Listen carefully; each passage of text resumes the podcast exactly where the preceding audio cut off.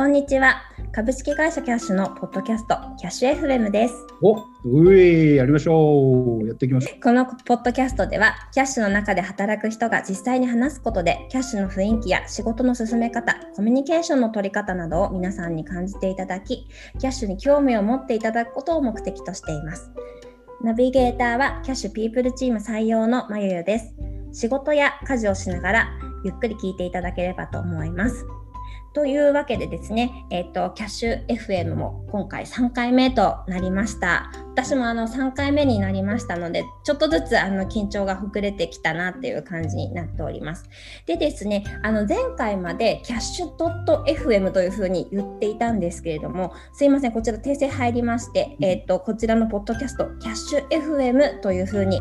正式名称とさせていただきたいと思います。はい、ポッドキャスト聞いていただきましたらですね、ハッシュタグキャッシュ FM つけてですね、ぜひぜひツイッターなどであの感想やご意見などいただければ大変励みになります。ですね、えっと1回目が Android、2回目がサーバーサイド、割とこうエンジニア中心にあのポッドキャスト点お話しさせていただいたんですけれども、今回はですね、リスクオペレーションというですね、あまり聞き慣れないチーム名だと思うんですけれども、一体リスクオペレーションとは何ぞやみたいなことでですねお話をできればなと思っております。はいぜひ、ぜひ。はい、あのねすでにいろいろちゃちゃが入ってるんですけれども、ガンガン行こうと。はい、ちゃちゃがいろいろ入っちゃってるんですが、あの本日はですねちょっと今までとは違ってですね大所帯であのお話を伺おうかなと思っております。はい、リスクオペレーションのですね3名のメンバーに今日はおはお越しいただいてお話を伺います。それでは早速自己紹介まずは柳井さんからお願いできればと思います。リスクオペレーションチームの柳井と言います。えっ、と、キャッシュに入ったのは1年前ぐらいですね。えっ、と、2020年の1月から、えっ、と、やらせていただいてます。いつもちょっと自己紹介の時に言ってるんですけど、あの身長と体重はあの今年楽天に入ったマー君と同じなんですが、ちょっと年収は違うので、あのそこは間違うんでほしいです。はい。とダメですね。滑りました。いえいえ、めっちゃ笑ってる人います。大丈夫です。それ鉄板の自己紹介ネタなんですね。大体鉄板というか、はい、ゆるく自己紹介するときは大体言ってますね。はい、ありがとうございます。では続きまして、唐島さん、自己紹介お願いします。あの、唐島と申します。今年の1月ですね、ちょうど柳井さんの1年後ぐらいですかね、うんにあのキャッシュに入社いたしました。前職からずっとですね、あの不正の検知とかマネロン周りの仕事をさせていただいてまして、今回あの縁があって、あのキャッシュに入ることになりました。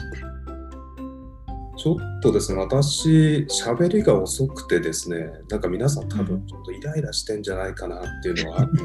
ですいや私なりには結構早口で喋ってるつもりではいます。や まあただそうは言ってもと遅いから早くしろよみたいなイライラさせてるところもあるかもしれませんが、その辺はちょっとご了承いただければと思ってます。はい、よよろしくお願いします。ろしくお願いします。大丈夫です。あの、ポッドキャストはゆっくりめに喋った方がですね、リスナーの方聞きやすいと思いますので、あの、いつもの感じでお話しいただければなと思います。ありがとうございます。では続きましてですね、えー、とちょっと本名は伏せてということで今日はあだ名でお呼びしたいと思います。ネロンさんですね。はい、自己紹介お願いします。あ、こんにちは、ネロンです。でキャッシュまだ、えー、と数ヶ月とかなんですけど、まあ、チームメンバーで柳井さんと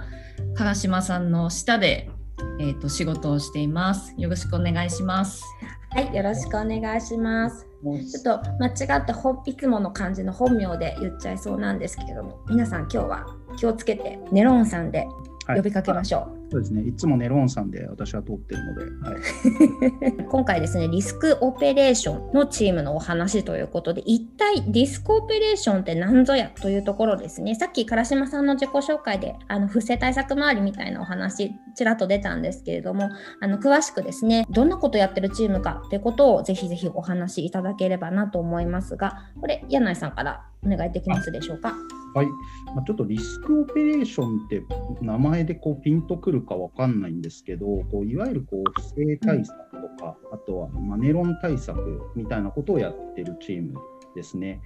まあ、あのキャッシュアプリこう使ったことある方とか、あるいはその使ってない方でも、他の金融サービスとかご利用の方って多分想像できると思うんですけど、やっぱりこう、なりすましてこう、勝手にお金を使われちゃうとか、あるいはその会社としてちょっと取引ができないような方って、やっぱ世の中にはいらっしゃって、まあ、いわゆるその反社会的勢力みたいな風に呼ばれてる方とか、まあ、他にもちょっといろんな種類があるんですけど、まあ、そういった方が入ってきた場合、入ってきてしまった場合に、あのまあ、検知をして、えー、どういうふうに対応していくかっていうのを、まあ、その方と交渉したりとか、あるいはまあ未然防止する何か策みたいなのをこう練って、えー、いるようなまあチームですかね。ちょっとふわっと言うとそんな感じなんですけど。うんうんキャッシュは新しいお金の文化を作る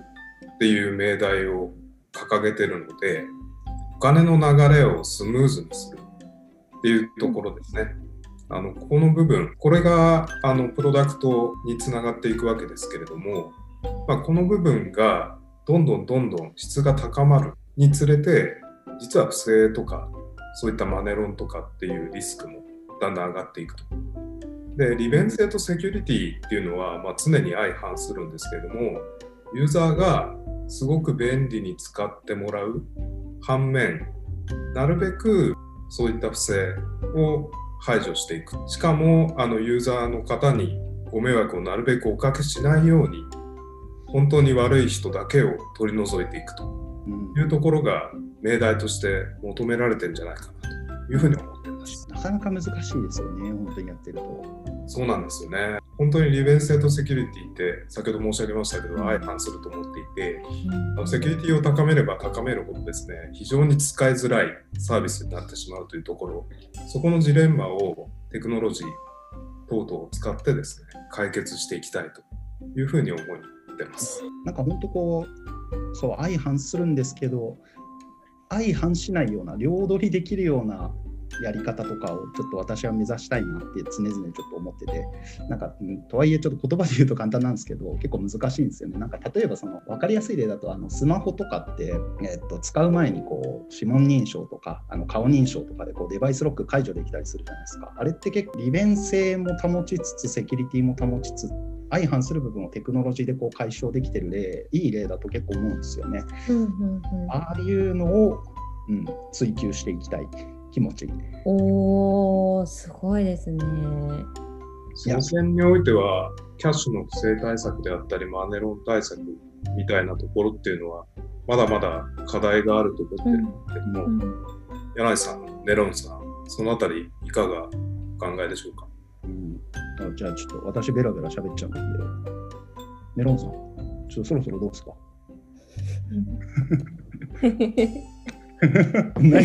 はい。まだまだこれからかなっていう感じはしますね。なかなか難しいところはあるんですけど、相反するものというよりもこう利便性も上げつつセキュリティもすごくこう上がっていくようなうまくそういう道を選んでいきたいというかあのそういうところをあのしっかり見極めて選択していけたらいいのかなっていうふうにすごくこう馴染んでるような自然に馴染んでるような対策とかそういうのがあ入っていけたらいいかなっていうふうには思ってます。うん。でもあれですよねこう、まあ、結構かっこいいことそういうふうに言いつつ今やってることは結構泥臭いじゃないですか。なんていう。か、本当に。キャッシュアプリをこう運営しているというかあの例えばお客様がこう、えー、アプリを登録してもらってあのファンドソース何かこうお持ちのこう銀行口座とかクレジットカードとかまあ紐付けましたとかあるいはそれをどこかで決済しましたとかなんかそういう1アクションずつそれをこう1人のユーザーをこう全て追いかけていくというか、えっと、そういうような作業を本当に地道にやるような感じの仕事なんですよね。ちょっと本当に技術をもう少し追求していきたいもののやっぱり足元であのそういうような泥臭い仕事をずっとやってるっていうようなあの今現状ってところですかね。本当にそこは課題だなと思ってますし何とかしたいなって思ってるんですけど、本当あれですよね。ネロンさんとか唐島さんとかもですけど、まあ、私もですけどね。あのこう目が痛くなるぐらいこうずっとモニター見てますよね。本当に。まだ赴任して2ヶ月弱ですけれどもものすごい目が疲れるなっていうのは正直あるんですが、こう、まあ、持ち前の勘というか、こういう不自然な挙動だったりデータがあるなっていうところをよりどころにしてうんうんうん。業務を進めていくと。いうところが、まあ、足元の課題であり実態であるかなというふうに考えてます。あれですね、なんか警察24時みたいな世界観ですね。いや、でも本当、本当そうかもしれないですね。なんかこう、こう裏裏の目的は何なんだみたいなのをこう、うん。想像しながらうんなんか見てるという。例えば新キャッシュでも新しいサービスとか、あのいろいろこう作ろうとしてるじゃないですか、まあ、これからも、まあ、今までもそうなんですけど。でそういうこうサービスこういうふうに作っていこうねみたいな話の中で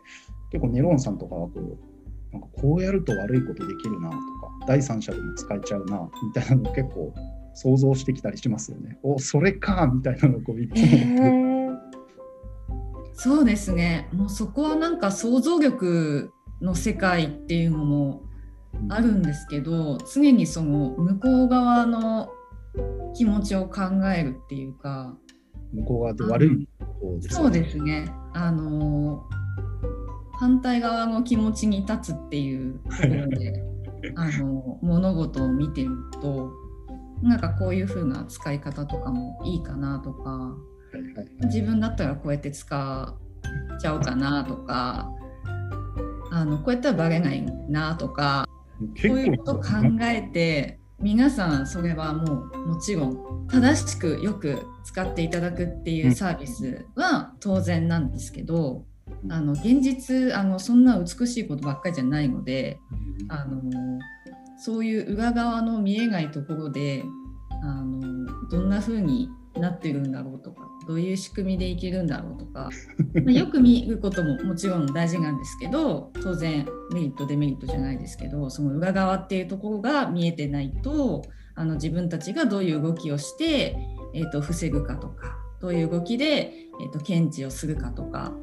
そういうところまでちょっとこう働かなくなってしまうので、まあ、常にそういう向こう側の気持ち向こう側の立場でっていうところは意識してるんですけど私は別にそういう悪い人では何でもない。なんかあのネロンさんがすごい女優に思えてきました。女優、女優 女優、やっぱそのその人の気持ちにならないとね女優ってできないじゃないですか。女優ですね。確かに。ありがとうございます。闇の女優です。いやなんか悪い役悪役をわらやらせたらもう右に出る者はいないぐらいのなんかそんな感じに悪役っていうとちょっとあれなんですけれどもかなり勘とか想像力っていうのは大事だなというふうに今話を聞いてて思ったんですけどそういう力ってどうやって養っていかれるんですか？おいい質問ですね。私もそれ知りたいんですよね、本当に。どうやって培われるんだろうっていう。でもなんかわかんないですけど、あ自分自身は別にそんなそういう不正な人をこう検知するとか、あのモニタリングするみたいなあの業務のバックグラウンドをそんなに持ってるわけじゃないんですけど、やっぱり見てると、なんか不思議とわかるものなんですよね。なんかこうなんなんていうんですかその人のプロフィールというか登録されている情報とかを見ると一旦勘は働くようになりましたね。2ヶ月ぐらいこうずっと死ぬほどモニタリングしてた時期があるんで、まあ、それで養われた感じですかね。すごい画面から匂ってくるものがあるんですね。あですですですですです。うん、すごいうなずい皆さんうなずいてるんですけど一日どれくらい皆さん何件ぐらいの件数モニタリングされるんですか？あーどのぐらいですかね。いやでも本当に多分100、200はざらに見てますけど、もうちょっとあるかな。まあ問題ないなって思える人は、思える人とか思える挙動とかはそんなにこうがっつりあの追いかけたりはしないんで、うあのうん、大半はもうさらっと眺めて終わりぐらいですけどね。うんうんうんうんピンとくるものがある取引があったらちょっとこうそいつを追っかけに行くっていうようななんかそういう流れですかね。すごい。なんかもうキャッシュの警察？本当 本当なんかもう、ま、キャッシュを守っているチームですね本当に。まあちょっとはい。本当に変なことが起きないように。うわ。ー治安を守ってます。はい。ちなみにこれあの言える範囲でいいんですけれどもうん今までモニタリングした中でうん。これやばいっていうなんか取引とかってあったりするんですか？もちろんあの後であのカットする可能性もあるんですけど。なんか分かりやすいのは、あれですよね、えっと、暴力団員の方がユーザーにいたっていうのを、まあ、検知したりしてるので、まあ、そういうのを見つけると、おお、来たーってやっぱ思いますかね。なんかその他なんかあるかな？ちょっとなかなかこう言いづらいネタばっか、なんかこう、うーってなっちゃうんですけど、そうですね。あとなんかあるかな？なんか唐島さんとかネロンさんとかなんかあります？か言えそうなやつ。そうですね、あんまり具体的には言えないんですけど、属性的に明らかにおかしいっていう人が、まあ、あの非常にこうクレームを言ってきたりですとか、まあ、しかるべき措置をどうぞみたいな、こうはい脅しを受けたりですとかですね、はいはいはい。そういう方も中にいらっしゃったりするので、まあ、そういう時は、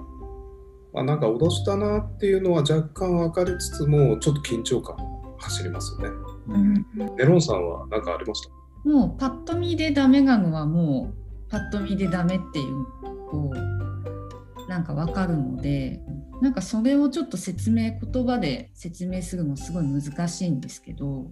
もう何て言うんですかね文字とか数字とかあの皆さんのユーザーのいろんな情報を取り扱ってるんですけどもそのなんか数字とか、えっと、文字とかこういろんな情報が浮き上がって見えるっていうかあの色がついて見えるっていうんですかね。すごい。上がってます？あのあります。はい、そういうふうになんかもうちょっともうっていうやつはもうなんかそういうふうにもうむしろもうその情報からこっちにもう訴えてくるものがあるっていう。まさにこうが情報がもう匂いを出してるんですね。ここにいますっていうのをもうむそっちの方からもうこっちに訴えかけてる状態なので、まあ、それを正しく拾って正しく対処するっていう、まあ、ことなんですけどもう本当にダメなのは本当ダメですしあもうこれダメだっていうふうにもうすぐもうなるのでもう本当そういうのは全然分かりやすいんですけどやっぱ中にはあのなかなか判断難しいものがありますので、まあ、一定期間ちょっと確認をする必要があって細かく確認を続けていくっていうのと,、えっとまあ、ある程度の時間を、まあ、取って、まあ、しっかり確認をしていくっていうその作業をまあ入れていくっていう確認とかとあと時間をかけて確認していくっていう作業も、まあ、あるんですけど、まあ、ちょっとそう言えるかちょっと分かんないですけどもちょっとダメだったらもうしょうがないんですけどちょっと明らかにこううんと送金機能がついてるうん。あのできるアカウントもありますので、まあ、明らかにちょっと送金の様子がおかしいとか、うんまあ、どういう目的なのかがちょっとはっきりしないとか、えっと、そういうのが続いている。うんでかつ、えっと、なぜか送金している人たちがみんな男性とか。で、えっと、送ってる送金してる金額も、まあ、数百円から1,000円ぐらいコンビニでなんかちょっと買うぐらいの金額帯であるとか送金を受けている時間が、えっと、もう1分おきとかひっきりなしにお金を受けていたりとか。でもうこういうのだけパッと見ると動画コンテンツとかうん。なんかあの売ってますとか。これはカットだ。まあそういうのとかもえあそうだよねっていうその裏側ですよね要はあのそういう目的で、まあ、使ってるっていうふうに、まあ、どういう目的で使ってるっていうところまで確認をすると、まあ、それが正しいか正しくないかっていうのとか引き続き使ってもよろしいかどうかっていうところはチームの中でもそうですしあのコンプライアンス部門とかと連携とか他の部署とも必ず連携して、まあ、どういう対応を取るっていうふうにあのやってますね。はい、ちょっと言えるかわからないんですけど、こういう話とか。すごいなんかもうこれ全部流したら多分ツイッターがすごいざわついちゃうトレンドになっちゃうようなお話がすごい今繰り広げられたんですがあのせっかくなので今あの仕事の業務内容から発生していろいろ裏側までお伺いできたんですけどせっかくなのでまあ他にもあのこのリスクオペレーションのチームってメンバーがいると思うんですけどなんかどんな雰囲気で仕事やってるよとかこういうメンバーいるよみたいなそういったお話も聞けると良いかなと思います。あじゃあ私から、えー、と今チームは5人かな？5人いて今日いるあの私と唐島さんとネロンさん以外に1人あこれ名前言っても普通にいいんですよね。別にいいかな。えっと、大町さんって方が、まあ、正社員で入っていただいてて、えっと、あとは派遣で入っていただいてる方で上口さんっていう方で今5人でやってますね。バックグラウンドはそうですね多分と皆さん私以外の方は大体キャッシュに入社する前から不正対策とか、まあ、ネロン対策とかを結構ずっとやっていただいてた方でもう本当にもう私なんかはもうあもういつもありがとうございますみたいな気持ちでいるんですけどなんつうんですかね、えっと、気さくなメンバーは多いっちゃ多いかなっていう気がしてます。ちょっとなんかどこまで言っていいかよくわかんないからふわっとした感じになっちゃう。でもあの今一緒にあの採用活動をやらせていただいててリスクオペレーションのメンバーと私お話しすること増えてきたんですけど、やってる業務とは反してすごくフレンドリーな方ばっかりですよね。そうですね。うん、反動なんですかね。なのかもしれない。かもしれない。悪い人たちばっか見てるとそうなってしまうのかもしれない。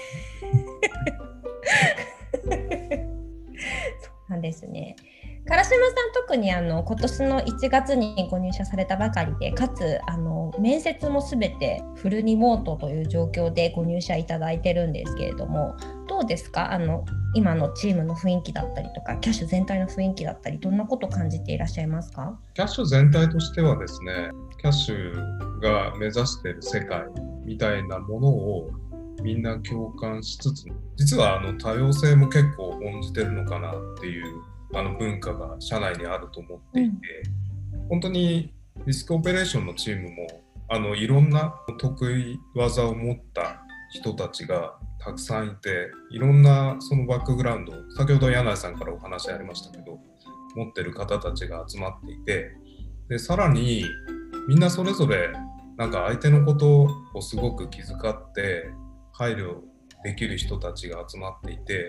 まあ、その辺りっていうのはすごく最初からリモートワークで入社しましたけれどもそういうところは非常にいいところだなっていうふうに感じてます。ありがとうございます。なんかもう模範解答すぎて何も 言えない。何も言えないっていう感じ。いやでも結構今のはあの本当にその通りだなって思って、うん、なんていうんですかね、えっと、結構大変な仕事なんですよ本当に、うんうん実際その大半のユーザーの方はもういい方というかあの本当にあの普通のユーザーの方なので、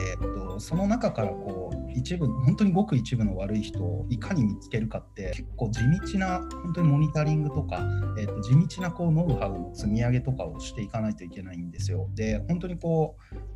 もう長時間ずっとモニタリングしてるとかざらにありますし結構疲れるんですよね。でそういうのをうん、なんか周りのメンバーとかも聞き取ったりとかあの私ここやってきますよみたいな声がけとかは結構頻繁にできてる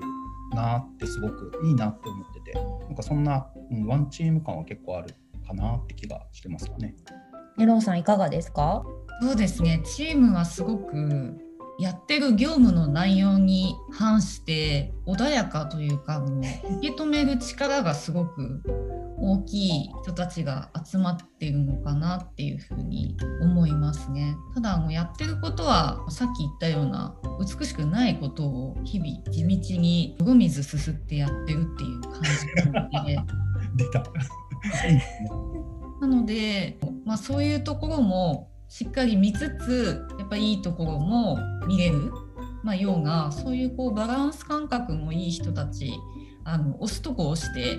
弾くとこちゃんと弾けるっていうかあのそういうバランスそれぞれがバランスとってしっかりやるべきことに向かってできているのかなっていうふうに思います。いいですね。リスクオペレーションに入りたくなりました私。え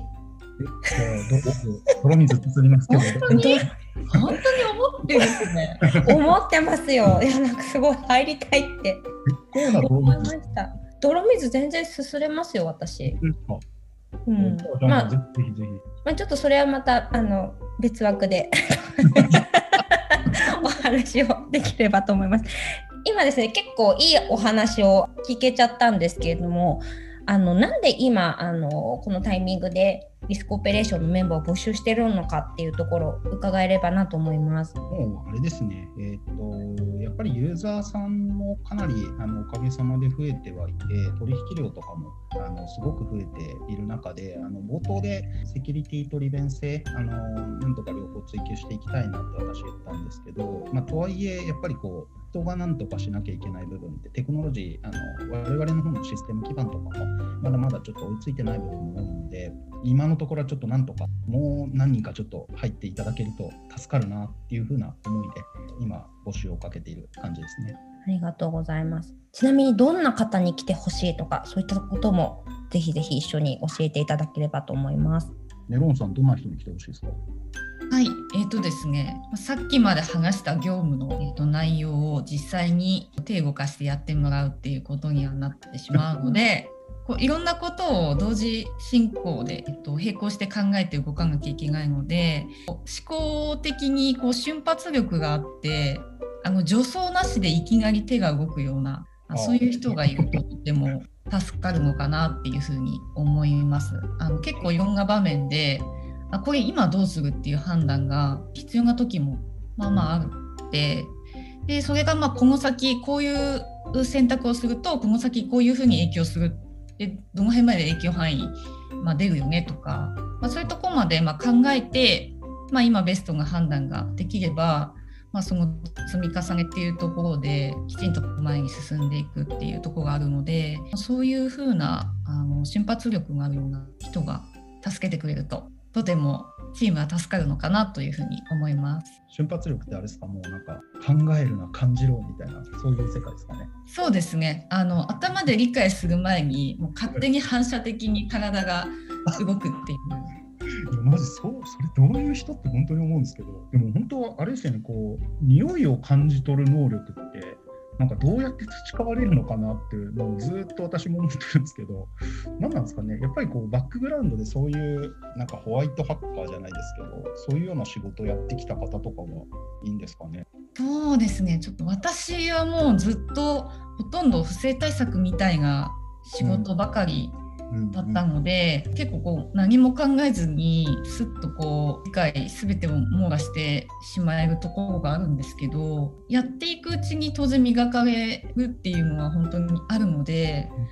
まあ、数こなすっていうこともそうなんですけど例えば一件を確認にかかる時間とか作業とかっていうのはその案件ごとに全然違ったりするので、一件確認するのにすごくこう深掘りしたりとかあのいろんなことを確認したりとかしなきゃいけないっていうことも当然あるのでその辺はこう何が必要で何を優先して確認していくっていうことを積み重ねたりするとやっぱりどこをはっきりさせなきゃいけないとかっていうのが分かってくるので積み重ねっていうのもありますし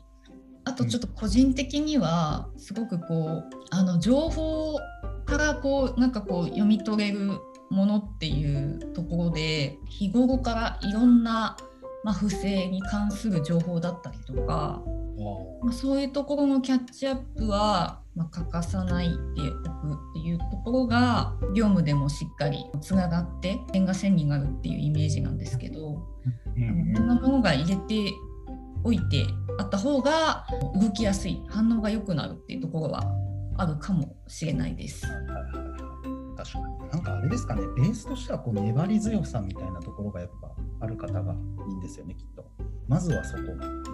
さっきの泥水をすするじゃないですけど、ね。はい、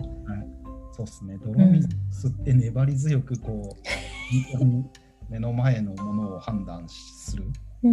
いうのをまあ続けられる方ですかね。うん、あとまあ当然、はい、バックグラウンドとしてやっぱりそういう不正対策、うんうん、ロン対策っていうのをやってた方はすごく入りやすいとうんうん、なるほど。ありがとうございます。あとですね、あのもう一個伺いたいところがあるんですけど、今このキャッシュのこのタイミングにですね、今創業7年目を今年迎えたところになるんですけれども、まあ、組織規模もだいたい100人いくかいかないかぐらいの感じになってきてるんですが、このタイミングでなんかキャッシュに入社すると、こんないいことがあるよと。何かそういったおすすめできるポイントみたいなのがあれば、ぜひぜひ教えていただきたいです。えっと、今、本当にこうキャッシュの、えっと、不正対策とか、マネロン対策とか、まあ、そういったリスク対策って、あの本当に、まあ、今も頑張ってやってますけど、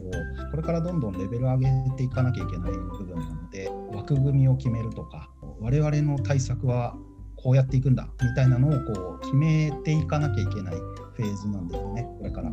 でなんでまあ一から結構業務作れるし、えっと、今入っていただけると、あ、もう俺キャッシュで不正対策の基盤作ったからさ、みたいな、なんかそんぐらいは言えちゃうかなって気はしてますかね。まさにこう組織を作り途中みたいなところがあるのでそこの体制構築ができるっていうところはすごくあの良さそうなポイントですね。ちょっとあの前半でもリモートワークについてお話を伺ったんですけれども多分今後入社していただく方って面接もオンラインででリモートワークが中心でっていう感じにはなってくると思うのでですねあのリモートワークになってから入社されたあの唐島さんとネロンさんお気持ちをぜひ伺いたいなと思います。お気持ち、お気持ち。お気持ちを。面接の時から私はですね、あのリモートワークだっていうお話を伺ってたので、の基本的にはあの入社してからも違和感は特に感じてないです。でリモートワークをやる上でのポイントじゃないですけども、まあ今もそうですけども、こうやってあのキャッシュ FM やってますけども、あの非対面でも全然あの会話とかもできますし、まあ、いろんな方とお話しすることによってですね、普通にリアルの世界とそんなに変わらない業務っていうのがやっていけるんじゃないかなというふうに思ってます。で一方であのあまりやっぱり人と会話しなかったりとか当然、まあ、コミュニケーションツールを使っての会話っていうのも当然ありますし、まあ、そういったいろんなツールですとかあのテクノロジーみたいなのを駆使しながらいろんな人と会話してですねどんな方なのかなとかあの雑談もしながらこういう人だったらあのこういう接し方がいいんだなみたいなのを自分なりに見つけていって開拓できるといいんじゃないかなというふうに思ってます。ありがとうございます。ぜひネロンさんにも伺いたいです。はい、私もリモートで入社して、えっと、仕事をしてるんですけどもこうチーム内でああだよねこうだよねっていうそういうちょっとあうんの呼吸みたいなのっていうのがなかなかリモートで入ってくるとこうその中に入りきらないというかこうどこまで伝わってるかとかどこまで受け取ってもらえてるかとかそのところはちょっとあの、まあ、自分としても気をつけているところではあってコミュニケーションツールもあのちゃんとありますしあのフランクにちょっとだけあのお話ししたいとかっていうのは全然できるんですけどもしっかりあの伝えた気持ちになって伝わってないとあの伝えたことにならないのでそこはしっかりちょっとあの時間かけてでもあのいろんな表現変えてしっかり伝えるっていうようには、えっと、気をつけているんですけどもそれ以外の部分では自分のペースで仕事できるっていうところもすごくいいところですし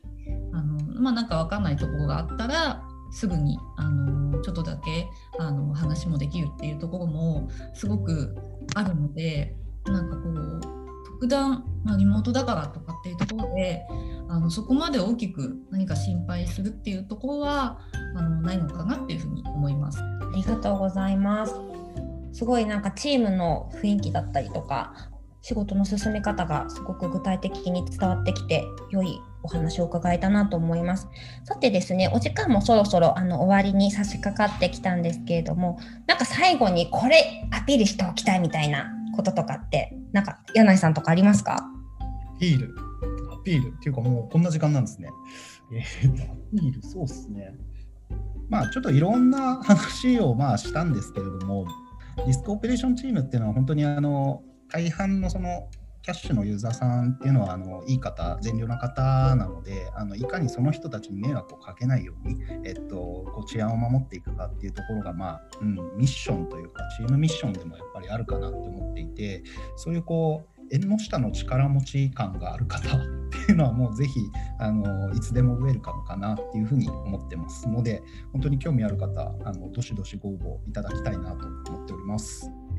はい、ありがとうございます。このポッドキャスト聞いてですね、ちょっとリスクオペレーション興味ある、気になるって方はですね、Twitter の DM のリンク貼っておきますので、ぜひあの気軽にご連絡いただければなと思います。冒頭でもお伝えいたしましたが、キャッシュ FM のハッシュタグつけて感想や意見など Twitter で投稿いただければと思っております。それではですね、えー、っとそろそろ終わりにさせていただきたいと思います。今日はリスクオペレーションチームのお三方お越しいただき本当にありがとうございました。ありがとうございます。ありがとうございます。ありがとうございます。